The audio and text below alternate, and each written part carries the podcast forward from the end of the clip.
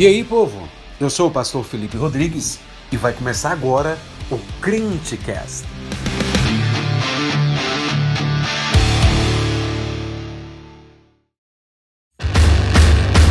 A paz do Senhor, crentes. Estamos de volta. No episódio de hoje, teremos uma mensagem gravada na IEAD Campus QNQ. Fique agora com o sermão de domingo, Jesus, alvo e base da vida cristã. Meus amados, eu gostaria de convidar vocês a abrirem as suas Bíblias, Evangelho de Lucas, capítulo 6, do verso 46 até o verso de número 49. Lucas capítulo 6, verso 46 ao verso de número 49 diz o seguinte: Porque vocês me chamam Senhor, Senhor e não fazem o que eu digo? Eu lhes mostrarei com quem se compara aquele que vem a mim, ouve as minhas palavras e as pratica. É como um homem que, ao construir uma casa, cavou fundo e colocou os alicerces na rocha. Quando veio a inundação, a torrente deu contra aquela casa, mas não a conseguiu abalar, porque estava bem construída. Mas aquele que ouve as minhas palavras e não as pratica é como um homem que construiu uma casa sobre o chão, sem alicerces. No momento em que a torrente deu contra aquela casa, ela caiu e a sua destruição foi completa. Amém? Quando eu andava meio desviado, assim, no meu período adolescência, juventude, né? a gente fala assim: meu Deus, o pastor já andou desviado. Eu acredito que eu nem era convertido em algumas épocas da minha vida. Quando a gente tem aquele comportamento de apenas frequentar culto, apenas ir para a igreja, fazer alguma coisa, e a gente não tem aquela verdadeira noção da nossa responsabilidade diante de Deus.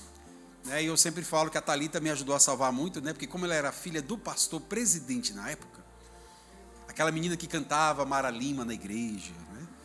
a menina do cabelão grande, então, como ela era filha do pastor presidente, eu tinha que acertar o passo. Mas é muito verdade, crentes, que muitas vezes na nossa caminhada cristã parece que a gente está só cumprindo o protocolo. Parece que a gente vai, a gente assiste um culto, a gente até canta, mas parece que falta aquele calor, aquela chama dentro do nosso coração, que faz com que as nossas emoções elas sejam avivadas para esse propósito. Uma coisa é você fazer algo porque cumpre um protocolo. Outra coisa é você fazer algo porque você ama. No seu trabalho, por exemplo, alguns aqui na igreja têm o prazer de trabalhar naquilo que ama. E tem aquela velha frase aí fora que trabalhe com aquilo que você ama e você não precisará um, trabalhar um só dia. Porque para a gente a palavra trabalho já traz cansaço, fadiga, segunda-feira cedo, aquela coisa toda. É ou não é? Trabalhar, segunda-feira, despertador, boleto para pagar. Mas quando você faz o que você ama, você não vê as coisas passarem, você tem prazer em fazer. Outros aqui na igreja não tiveram a sorte de trabalhar com aquilo que amam, mas tiveram que trabalhar com aquilo que precisa. E aí, quando você trabalha com aquilo que você precisa, você até cumpre responsabilidade. Mas você só cumpre responsabilidade, você não tem entusiasmo. Por exemplo, um dia eu fui convidado para ser pastor numa igreja presbiteriana. E aí esse amigo meu que fez esse convite para ser pastor lá, juntamente com ele, ele seria o pastor titular e eu seria o pastor é, auxiliar. Ele falou assim, Filipe, eu acho que você tem uma carreira aqui com a gente. Sabia? Você podia vir para cá. Eu falei, uai, diga os termos. Eu digo os termos, mas na brincadeira. Ele falou assim, olha, isso foi em 2015 mais ou menos. Ele falou assim, ó, o salário de um pastor aqui na nossa igreja está mais ou menos R$ 5.600. Os seus filhos estudam de graça no Mackenzie, até a faculdade. A gente paga o seu aluguel, paga um plano de saúde para você. E aí a gente tem o hábito de fazer uma previdência privada para você. Para quando você não puder mais pastorear, você pode resgatar no final. Quando eu contei para a Thalita isso, as lágrimas cortaram o rosto dela. Espera aí. Eu vou receber para fazer o que eu faço de graça com alegria? Irmãos, me pergunte, por que eu não aceitei esse convite? Por causa de vocês. Falei assim, meu amigo, a minha alma está tremendo do pé à cabeça, mas tem um povo na Quinique que se eu fizer isso, eu vou me sentir o pior dos homens. Mas o que eu quero chamar a atenção de vocês é que a minha cabeça falou assim, gente, existe uma forma de você receber por aquilo que você faz de graça e com prazer e com alegria, deve ser o melhor dos mundos. E assim é, por exemplo, na nossa vida. Quando nós lidamos com coisas que nós gostamos, e trabalhamos com coisas que nós gostamos, ou muitas vezes a gente trabalha com coisas que a gente precisa trabalhar. Em um aspecto, a paixão. O coração queima. O coração te move nesse propósito. No outro, você faz o que tem que fazer. Muitas vezes nós estamos nesse segundo grupo, espiritualmente falando. Nosso coração não está queimando por um propósito. Nosso coração está fazendo o que a gente tem que fazer. E aí Jesus está conversando com o povo lá no Sermão do Monte e começando a mostrar para o povo qual é a receita para o coração queimar. Qual é a receita para você ter o seu coração queimando na presença de Deus? O que é que você precisa fazer para que o seu coração continue queimando na presença de Deus?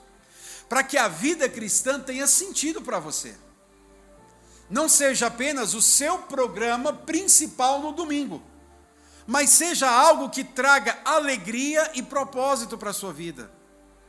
Quando eu falo, irmãos, de trazer alegria e propósito, o seu casamento, ele vai responder esse propósito. O seu prazer vai responder esse propósito. A satisfação do seu coração vai responder esse propósito. Deixa eu te dar um exemplo. No domingão, solzão esticando lá em cima. Geralmente o povo do mundo diz: domingo de sol e calor é clube, churrasco e cerveja. É ou não é? Todo mundo se organiza para isso. E não tem problema nenhum, clube. Não tem problema nenhum. A grande questão é que quando o seu coração queima pelo propósito, você olha para isso e diz: olha, pode ser até legal, mas me juntar com um povo naquela igreja para ouvir a palavra do Senhor, para dividir a mesa do Senhor, é muito mais legal. Isso só pode acontecer se o seu coração for movido pelo propósito de Deus. Vou até mudar a palavra propósito, está parecendo muito Tiago Brunet, né? Então deixa eu botar outra palavra aqui. Quando você está movendo por aquilo que vai queimando o seu coração, para que você então viva plenamente essa vida. Então veja, a tua percepção do que é prazeroso não é dado pela mentalidade do mundo, mas é dado pela mentalidade do Senhor. A tua percepção daquilo que verdadeiramente vale a pena viver não é dado pelo que os seus colegas da rua dizem, mas pelo que a palavra de Deus diz. Então eu quero chamar você nessa noite para dar uma olhada no que Jesus está falando com aquele povo, para que o seu coração ele seja mergulhado novamente no propósito de Deus que dá sentido a toda a nossa vida, na nossa caminhada cristã. E quando eu digo caminhada cristã, eu não estou falando apenas de vir para a igreja no domingo, mas de viver uma vida alegre e feliz com o Senhor todo santo dia. Amém, crentes? O nosso Senhor Jesus, irmãos, a sua Bíblia deve estar aberta ele diz o seguinte: Eu lhes mostrarei com quem se compara aquele que vem a mim, ouve as minhas palavras e as pratica. Antes de Jesus falar isso, ele usa uma expressão que aí, entrando naquilo que eu falei, por isso que eu achava que eu era meio desviado antigamente.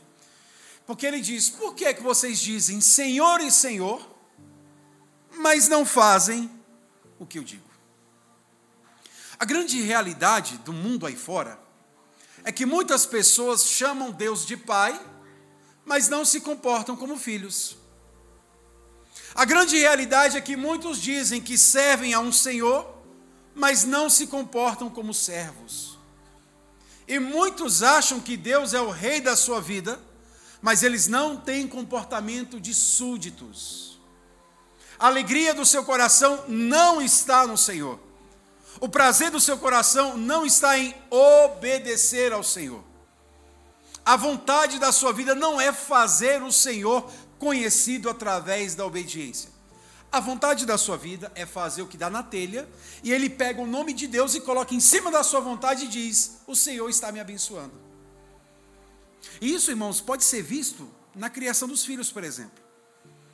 Quando eu falo não para a Rebeca, muitas vezes de alguma coisa que ela me pede, ela fica triste, fecha a cara um pouquinho e fica um pouco mais amuada. Fica ali quietinha no cantinho. E eu falo assim, Rebeca, você ficou triste com a minha proibição? Ela, fiquei. Você sabia que ficar triste com a proibição também é desobediência? Você sabia que se eu falar para você não fazer uma coisa e você falar, mais pai, mais pai, mais pai, você sabia que o mais pai é desobediência? E às vezes ela olha e fica assim, é pai, eu não sabia. Se eu falar para você, Rebeca, não faz isso porque eu sei o que é melhor para você, e você de alguma maneira desobedece, você, você obedece, mas obedece triste, você está desobedecendo implicitamente. E ela é, pai, eu não sabia disso. Agora imagine o nosso comportamento diante do nosso Deus. Quando muitas vezes o nosso Deus está nos dizendo não, ou está exigindo um comportamento, uma conduta nossa, e nós fazemos isso com tristeza e abatimento. Isso é desobediência implícita. E da mesma maneira que nós pais queremos que os nossos filhos sejam obedientes e obedientes em alegria, assim o nosso Deus espera de nós que a nossa obediência também seja obediência em alegria. E aí, quando Jesus está dizendo, vocês me chamam de Senhor, mas não estão se comportando como servos. Isso é incoerente. Assim como eu digo, Rebeca, quando eu falar não, você tem que dizer, pai, eu até fiquei meio assim, mas eu sei que o senhor sabe o que é o melhor para mim, então eu vou confiar. O melhor dos mundos, né? Na criação dos filhos. Por isso ele está dizendo para aquele povo, não de uma forma negativa, dizendo, vocês não são os meus servos. Mas ele está dizendo como alerta para dizer: vocês precisam voltar a se comportar como os meus servos. E aí eu quero trazer para vocês, como eu falei no início, o que é que nós temos que fazer para que a gente volte a ter essa postura, para que o nosso coração queime e a gente caminhe para o propósito. Tem alguma coisa que nós precisamos fazer? Vamos ver o que Jesus diz para nós aqui. Sua Bíblia está aberta, crente? Lucas capítulo 6, verso 48. Ele diz: um homem que ouve as minhas palavras e pratica é como um homem que construiu uma casa, cavou fundo e colocou os alicerces na rocha. Quando veio a inundação, a torrente deu contra aquela casa, mas não conseguiu abalar, porque estava bem construída. Eu quero que você, vocês notem alguns atores aqui nesse verso 48. Primeiro, tem um homem que vai construir alguma coisa. Todo mundo concorda? Segundo, tem um homem que cava fundo. Todo mundo concorda? Tem um homem que coloca alicerces na rocha. Todo mundo concorda? E se esse homem está construindo alguma coisa, esse homem tem materiais à sua disposição. Todo mundo concorda? Quando nós olhamos para o versículo 49, irmãos, Jesus está dizendo o seguinte: mas aquele que ouve as minhas palavras e não as pratica é como um homem. É a mesma coisa? Nós também temos uma figura de um homem aqui? Sim. Nós temos um homem que está construindo a casa. Nós temos um homem que, porque está construindo uma casa, também tem materiais à sua disposição? Só tem uma diferença: a base. Meus amados, veja quem é filho de Deus e quem não é filho de Deus, tem a intenção de construir segundo o texto. Quem é filho de Deus e quem não é filho de Deus, tem o trabalho de construir alguma coisa, segundo o texto. Quem é filho de Deus e quem não é, cava também. Quem é filho de Deus e quem não é filho de Deus, também tem materiais à sua disposição.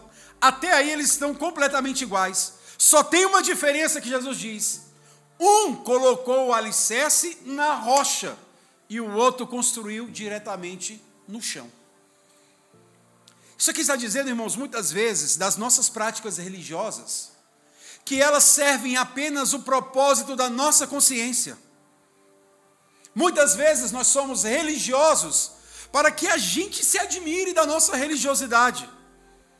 Muitas vezes a nossa prática é para nós dizermos: Nossa, você viu como eu sou crente?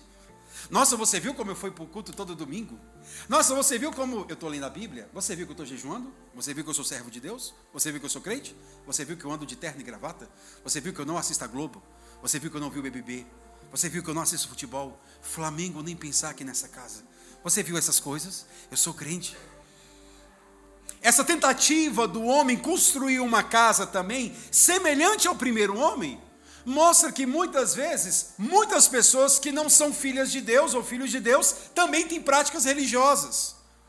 Mas a grande questão, irmãos, é que práticas religiosas não salvam ninguém. Você pode temer a Deus, você pode clamar o nome do Senhor, você pode colocar as músicas gospel para tocar no seu carro, na sua casa, você pode andar com a Bíblia, você pode ser filho de crente, você pode até ter um nome de crente, mas não significa que você é salvo. E no final das contas, é isso que conta. Muitas vezes a nossa prática religiosa está direcionada para a satisfação de alívio de consciência. Um rabino antigo ele falou: Senhor, se eu te adorar porque apenas quero ir para o céu, exclua-me do céu. Se eu te adorar apenas por medo do inferno, me mande para lá. Mas se eu te adorar por quem tu és, então não escondas de mim a tua glória. Muitas vezes você pode estar vivendo uma vida religiosa que o final dela é apenas prática religiosa. E você pode ter o maior orgulho das práticas religiosas. Mas isso não significa que você está verdadeiramente salvo. Porque esse homem que construiu a casa no chão, ele também teve trabalho. Ele também foi diligente. Ele também juntou material, ele também cavou, ele também construiu uma casa. Isso nos mostra, irmãos, que nós não podemos depender da nossa própria sabedoria, do nosso próprio esforço e da nossa própria esperança.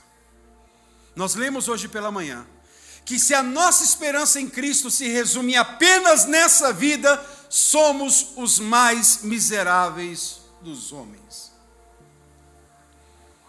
Eu já contei para vocês que eu tenho uma prima que ela gostava de fazer uns jejuns e umas campanhas.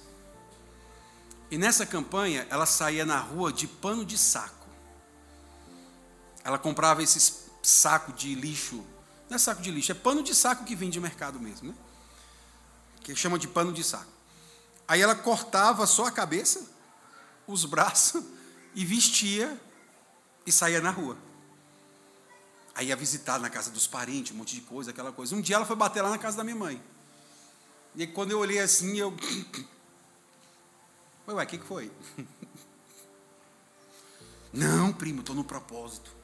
Propósito de oração, propósito de consagração, propósito de jejum. Sabe, estou jejuando ao Senhor. Tia, estou jejuando, tia. Tia, estou nesse propósito de pano de saco e cinza. Falei, ah, é? Que massa. Mas tu escovou o dente hoje? Não, escovei. Mas não pode. Ah, não pode não? Quem está jejuando de pano e saco não pode escovar o dente. Ah, meu Deus, então não valeu nada hoje?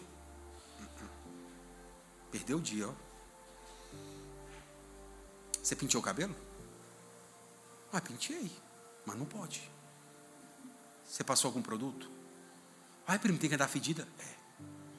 Não pode. Ai, meu Deus do céu. Então eu perdi o dia de hoje? Perdeu. Fiquei sem comer à toa? Ficou.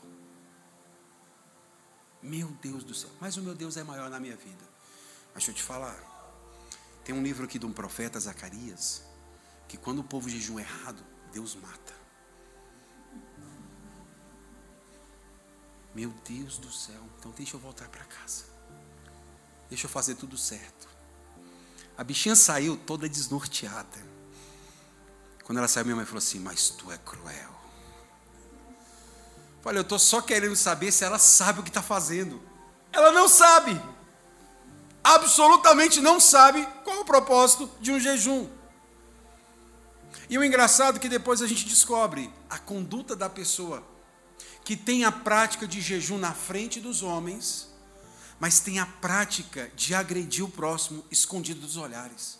E eu comentava com a minha mãe: qual é o sentido do jejum? De tanta santidade aparente. Primeiro, ela já perdeu o sentido do jejum. O nosso Senhor diz: E você, quando jejuares, faça caladinho para ninguém saber que você está jejuando. Escova o dente. Eu falei: Não escova. Ela, ah. unge a cabeça. Porque os fariseus ficavam no meio da rua. Ai, que fome. O que foi? Estou jejuando. Está jejuando desde quando? Desde ontem. Meu Deus, é um santo homem de Deus. Jesus falou: Em verdade vos digo, já receberam o galardão. A prática religiosa dos fariseus trouxe ainda em vida o resultado que eles queriam: o aplauso dos homens. E aí Jesus fala para ele: se você vai jejuar, faça do jeito certo. Entra no teu quarto, em secreto, caladinho. E o teu pai que te vê em secreto vai te recompensar. Você vai dar esmolas? Abençoar a vida de alguém? Sabe, vai lá, abençoa e sai de fininho. Não fala para ninguém que você está fazendo aquilo. Em outras palavras, que a tua mão direita não saiba o que a esquerda está fazendo. Dessa maneira, o alvo da tua prática religiosa é o Senhor, e o Senhor vai te abençoar. Agora, se tu vai levar uma sopa de água com alho no hospital da Ceilândia e tira foto, você já recebeu seu galardão ali. Já viram? Nas redes, o povo vai entregar a cesta e clique. Leva uma sopa velha, ruim que só, e tira foto. Ou pelo menos um caldo da minha sogra, aquele caldo de frango, aquele caldo de carne moída com calabresa, mas uma sopa rala, que você olha e você fala, meu Deus do céu, e tira foto e bota para o povo. Eu estou dando um exemplo para vocês de que as práticas religiosas elas podem ser vazias e não trazer benefício nenhum. Porque tudo que há interesse é o interesse da minha própria satisfação. E talvez alguém nessa noite esteja exatamente nesse contexto às vezes praticando alguma prática religiosa, mas vazio por dentro, sem sentir a chama que queima no coração para você viver o propósito correto. Daquela vida que faz você viver de uma maneira alegre na presença do Senhor. E aí Jesus diz: Esse homem, ele também se preocupou. Esse homem também foi atrás. Esse homem também tentou construir, mas fez colocando a sua esperança no lugar errado.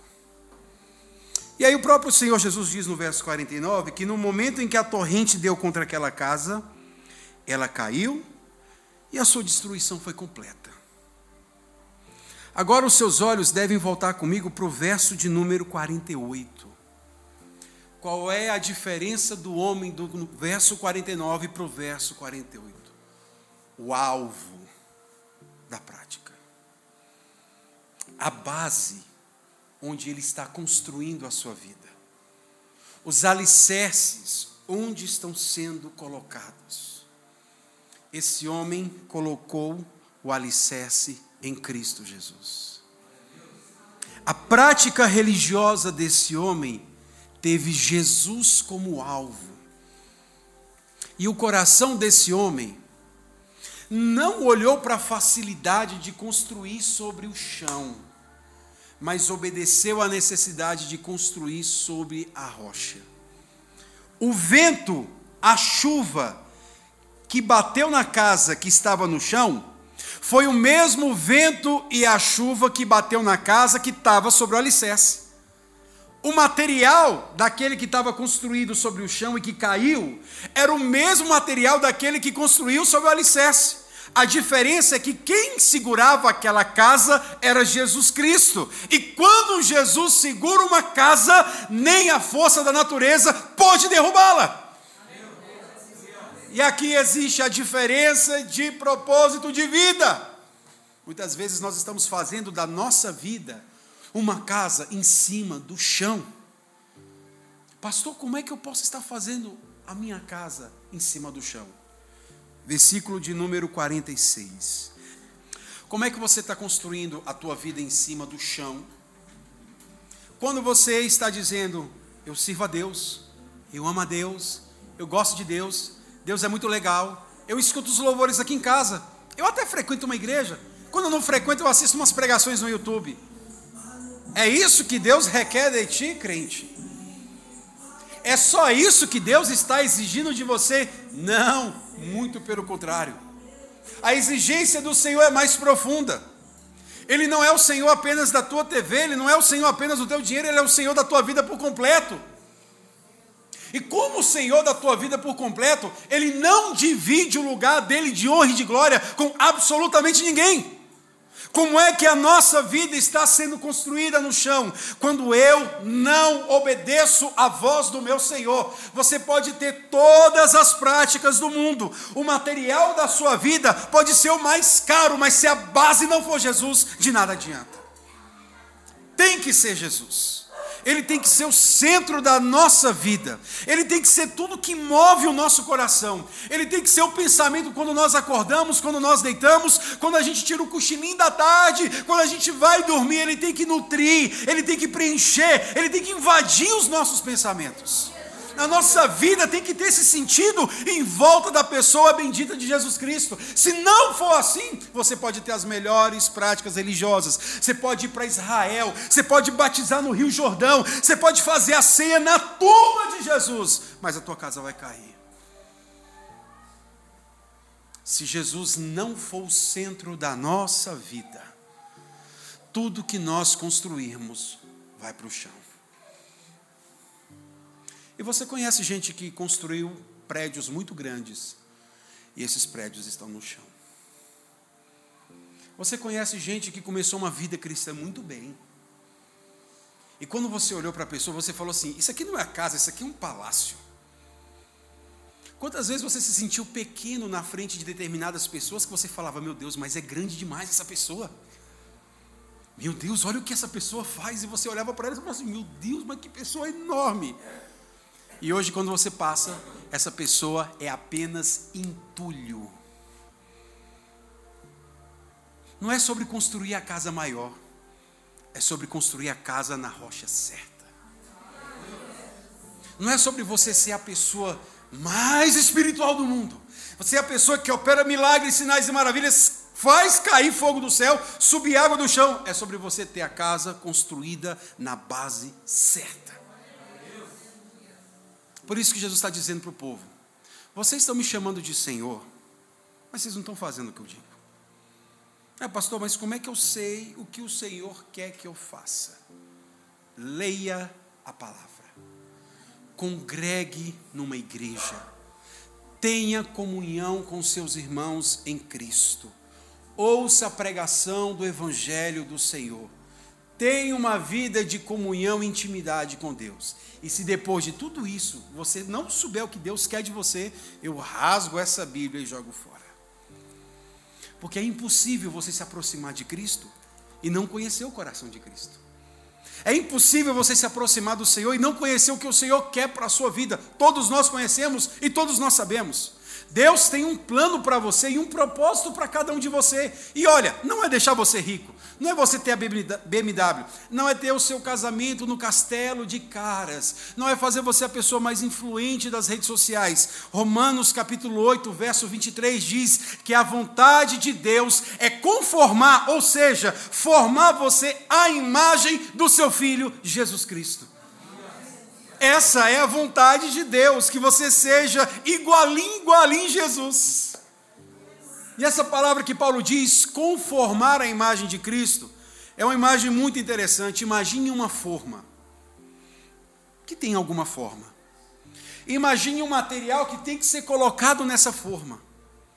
Mas imagina que esse material, ele é disforme, ou seja, ele não tem forma definida. Imagina que Jesus é um quadradinho e que você seja uma grande massa, assim, parecendo aquelas massas de pão, totalmente redonda.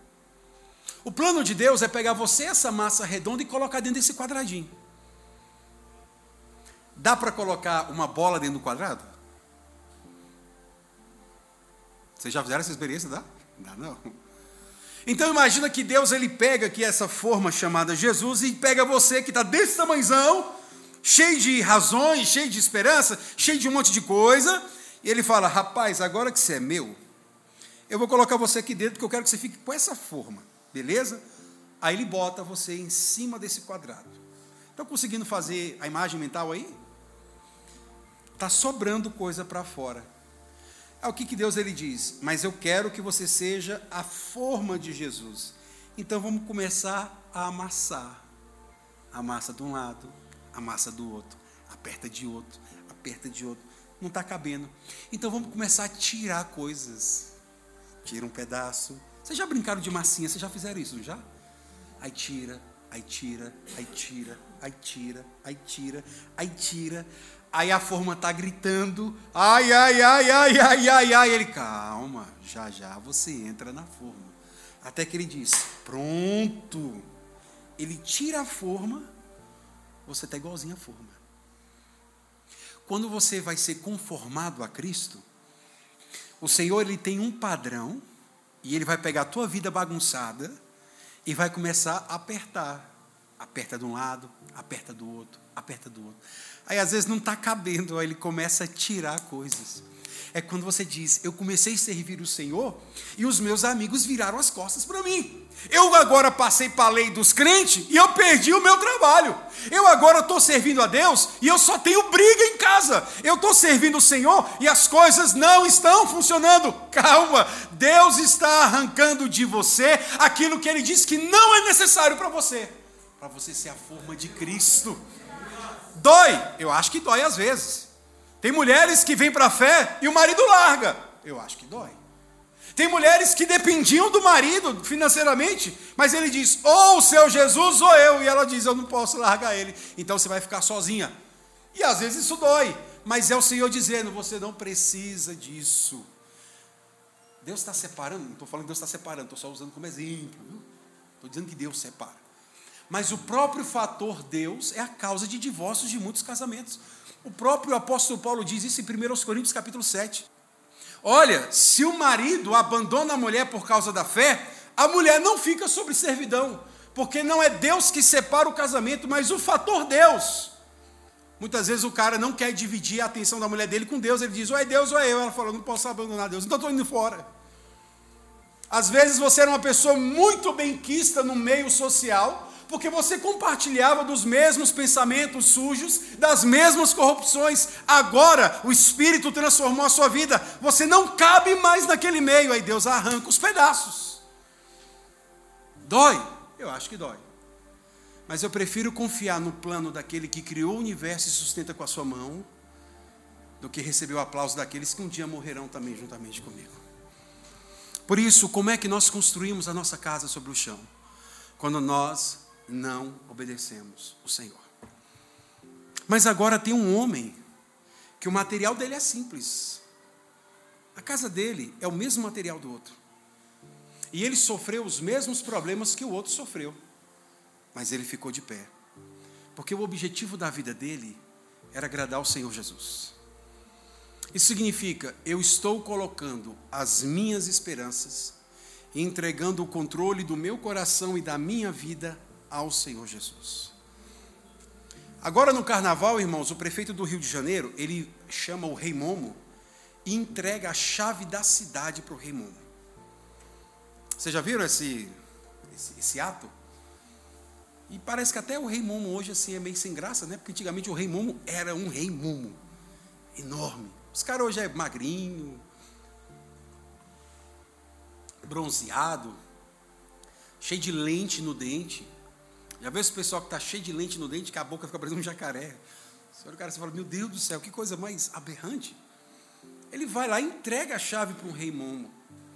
Ele está fazendo uma simbologia dizendo o seguinte: olha, durante esses quatro dias o Rio de Janeiro é de vocês. Não tem regra, não tem limite. É aquela música do Leonardo, né? À meia-noite nada é proibido, mulher casada troca de marido. Já viram essa música? Estão ouvindo, né? Eita, critaiado. Aí vocês estão tipo assim, né? Como é que você sabe? Eu tenho que saber para poder pregar, né? Tô brincando, irmãos. Eu morava no Pessu. E no Pessu você conhecia todos os sucessos da época, porque os vizinhos não escutam só para eles, eles escutam para a quadra inteira. Não tem como você não aprender as músicas. Você cantava a música do, do Gustavo Lima, eu sei tocar ela todinha, de tanto que os vizinhos ouviam. É óbvio que eu não vou tocar, né? Queimam meus dedos, mas não toco um negócio desse. Então ele está dizendo: tudo que vocês quiserem fazer, vocês podem fazer. A cidade do Rio de Janeiro é de vocês durante esses quatro dias. Esse homem, quando ele coloca a sua vida no Senhor, ele está fazendo como aquele prefeito. Ele está pegando a chave da vida dele e falando: Senhor, tudo que eu quero, tudo que o meu coração deseja, todas as minhas esperanças e as minhas expectativas, eu coloco nas tuas mãos para o Senhor fazer o que o Senhor bem quiser. Tem uma música que toda vez que eu escuto ela, eu paro onde eu estou e eu começo a adorar o Senhor porque ela é extremamente profunda. Ele diz: Senhor, usa a minha vida regenerada para o propósito que o Senhor quiser, mas que tudo que eu faça seja agradar o teu coração e dizer: Tu és tudo o que eu preciso. Às vezes a gente fica assim com aquela síndrome de adolescente, né? Eu sei da minha vida, eu já sei o que eu quero. A senhora acha que eu sou criança. Mas muitas vezes a gente precisa cantar aquela música, quero ser como criança. Te amar pelo que és. Voltar essa inocência e acreditar somente no Senhor. Às vezes a gente é muito adulto. Muitas vezes a gente quer ensinar para Deus o que ele tem que fazer. A gente quer dizer para Deus qual é o momento em que Deus ele tem que agir. A gente quer dizer para o Senhor que horas que Deus tem que dar a nossa bênção, porque já tem 10 anos, Senhor, que eu estou orando, está na hora, e Deus está dizendo, eu aqui tenho o controle de todas as coisas nas mãos. O tempo obedece à voz de Deus, o tempo é servo de Deus, e se o tempo é servo de Deus, quem somos nós, irmãos? O salmista diz: Ao som da voz do Senhor, os montes tremem, se abalam e lançam-se no mar, porque eles temem a voz do nosso Deus às vezes a gente está ouvindo a voz do Senhor e a gente está fazendo de conta que não é com a gente. Olha lá, está pregando. Meu Deus do céu, tomara que ele não faça apelo. Ai meu Deus, é comigo? Não, se você ficar quieto, olhando para frente, ele vai achar que a gente é doido e a gente não vai. Mas o Senhor está chamando você para colocar a tua esperança e a tua prática religiosa na base certa. Não seja como aqueles que um dia foram castelos e hoje são entulhos. Não ache que só a sua prática religiosa vai te salvar de alguma maneira. Você não é melhor do que o homem que colocou a casa sob o chão. O que te faz melhor é porque a tua base é Cristo Jesus. Muitas vezes os crentes têm aquela postura de achar que eles são os super-heróis do mundo, o centro do universo. Agora eu sou crente, eu tenho que andar e o povo tem que jogar tapete vermelho para me passar. Não, crente. Você só é diferente, não é nem por causa de você é por causa do sangue precioso na tua cabeça. É por causa da imagem de Jesus sobre você. É por isso que você é diferente. Às vezes a gente fala assim: não falo com ciclano, não me misturo com Beltrano, não falo nada a respeito disso. E Deus está falando: eu preciso que você esteja misturado. Mas misturado para salgar, misturado para fazer a diferença, misturado para que você mostre a beleza e o grande amor de Deus para a humanidade, porque o nosso Deus ainda salva. O nosso Deus é poderoso para salvar e a porta da salvação ainda está aberta hoje. Aí Paulo diz: se você ficar com essa postura de se achar a estrela do universo, se achar o artista principal da história, como ouvirão se não há quem pregue? Como eles vão crer se você não for até eles e dizer: existe um Senhor que é base sólida, rocha firme, e se você construir a sua vida sobre essa rocha, você pode ter os piores tormentos da vida, no final você vai estar de pé. Por isso, meus amados, nós devemos colocar a nossa esperança de vida somente no Senhor. Tem uma música muito antiga que diz: Jesus seja o centro ou seja, naquela ideia de tudo girar em torno do Senhor. Eu vou trabalhar, então Jesus seja o centro da minha prática de trabalho. Aliás, hoje é 1 de maio, feliz dia do trabalho. Deus é o primeiro trabalhador do mundo. Porque não tinha trabalho acontecendo e ele estava trabalhando, construindo o universo. Se você está trabalhando, trabalhe com a perspectiva do Senhor diante dos seus olhos.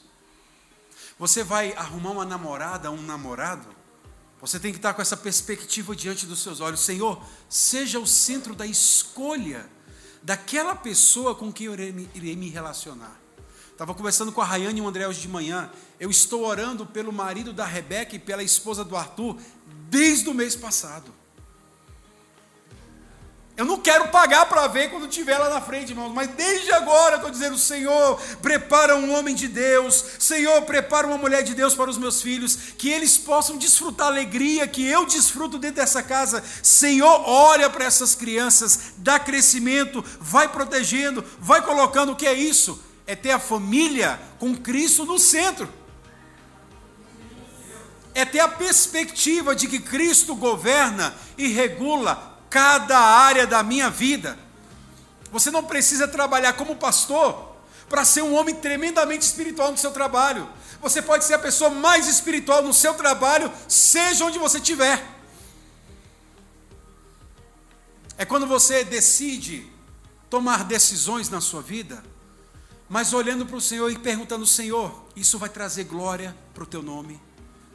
Meus amados, eu conheço testemunho de pessoas que elas receberam oferta de trabalho para ir para outros estados, ganhando bem, mas elas deixaram, porque ela foi pesquisar e ela viu que não tinha uma igreja bíblica para ela poder frequentar. E ela falou assim: Olha, eu posso até ganhar mais financeiramente, mas eu vou perder espiritualmente. Então eu prefiro continuar ganhando o que eu estou, mas aqui.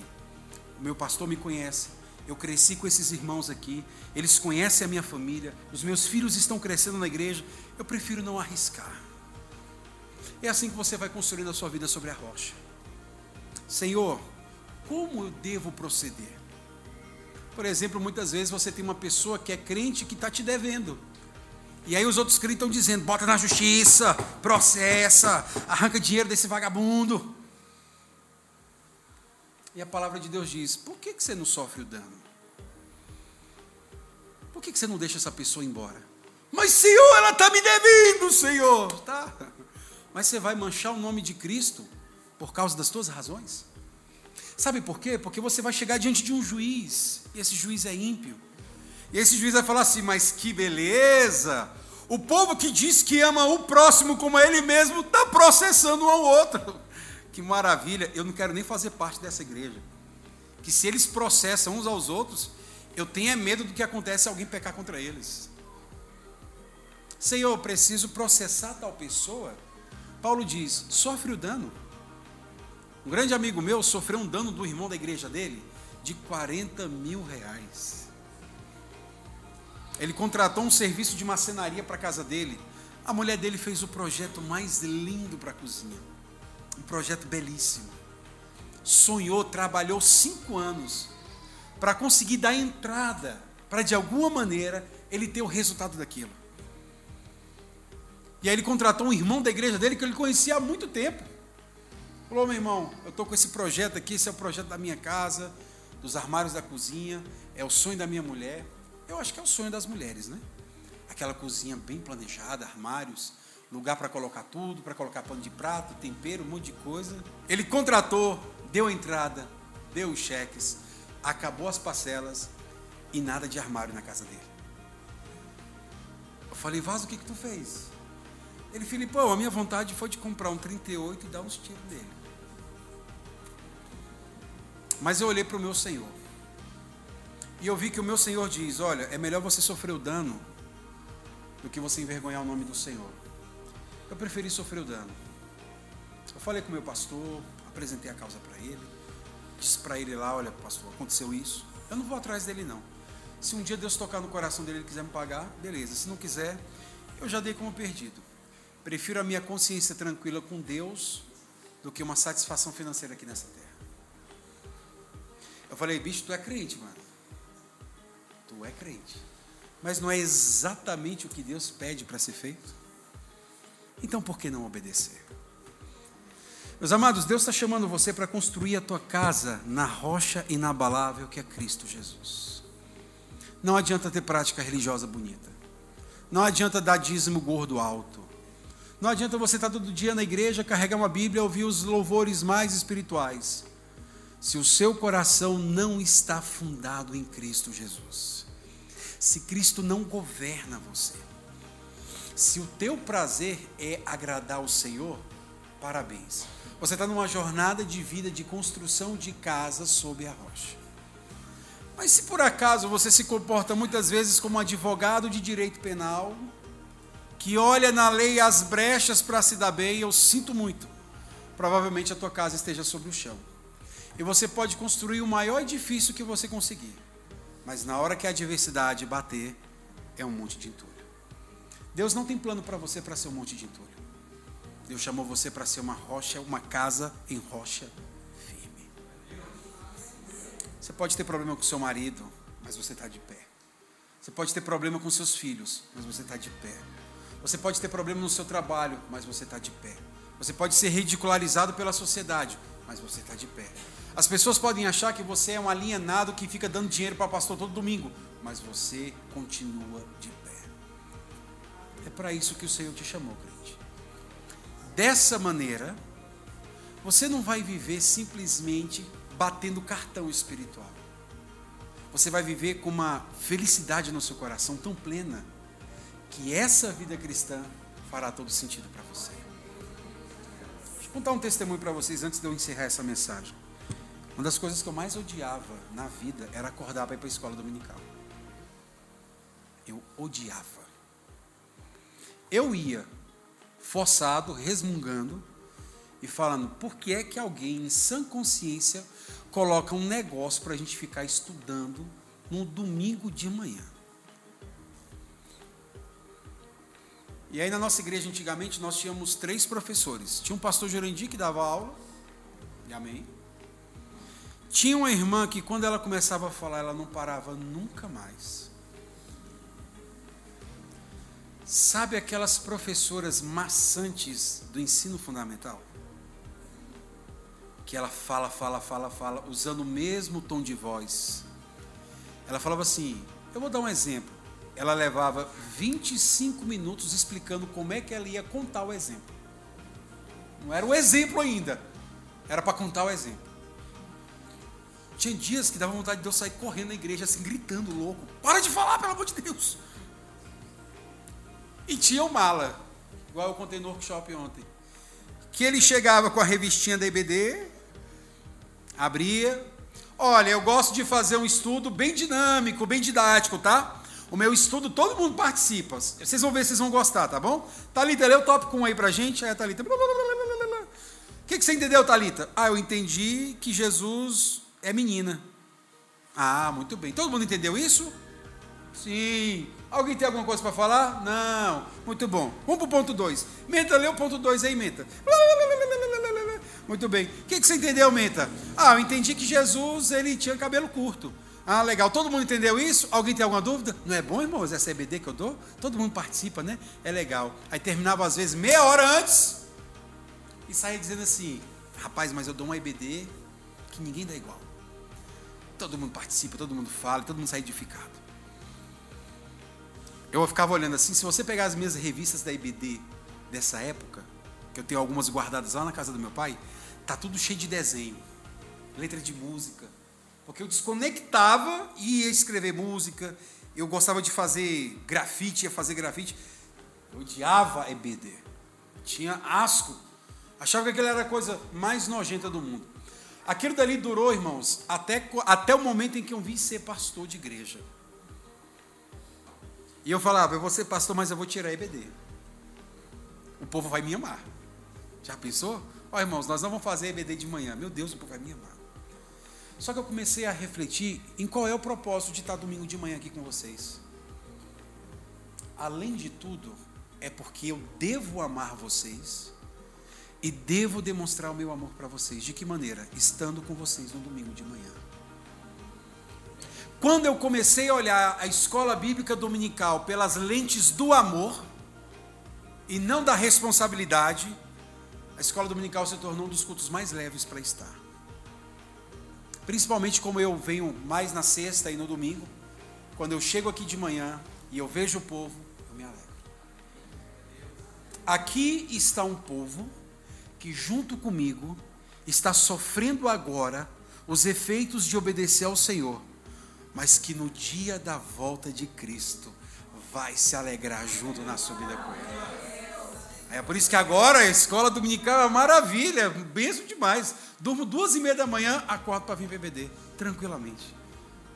Porque houve uma mudança no meu coração. Eu deixei de construir alguma coisa no chão da minha prática simplesmente religiosa para colocar em Cristo. É porque Cristo ama vocês que eu amo vocês. É por isso que Cristo me ama que vocês devem me amar também. Eu sei que eu não sou peça muito fácil de ser amada, mas vocês têm que fazer um esforço para me amar também. É porque Cristo ama e ama ver os seus filhos reunidos que nós nos reunimos. Reunimos de manhã, reunimos à noite. Para a gente comunicar uns com os outros. Olha, vale a pena ser fiel ao Senhor.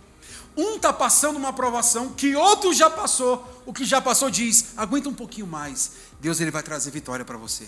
Um está abalado com as situações do momento e um outro mais velho já passou por aquilo. Ele diz: aguenta um pouquinho mais. Deus ele vai dar vitória para você. Vai segurando e a gente vai se ajudando e a gente vai crescendo e quando a gente perceber, tá caindo chuva, tá subindo rio, tá dando vento, mas a gente continua que Deus possa mover o teu coração e o Espírito Santo de Deus mova o teu coração nessa noite para construir a tua casa em Jesus. Que a base da tua vida seja Jesus, que Ele seja a razão de tudo que você faça. Que Ele seja a razão de tudo que você peça, de tudo que você aspira, de tudo que você deseja, de todas as suas expectativas esteja em Jesus. Eu garanto para você, a sua vida será extremamente feliz. Curve sua cabeça em nome de Jesus.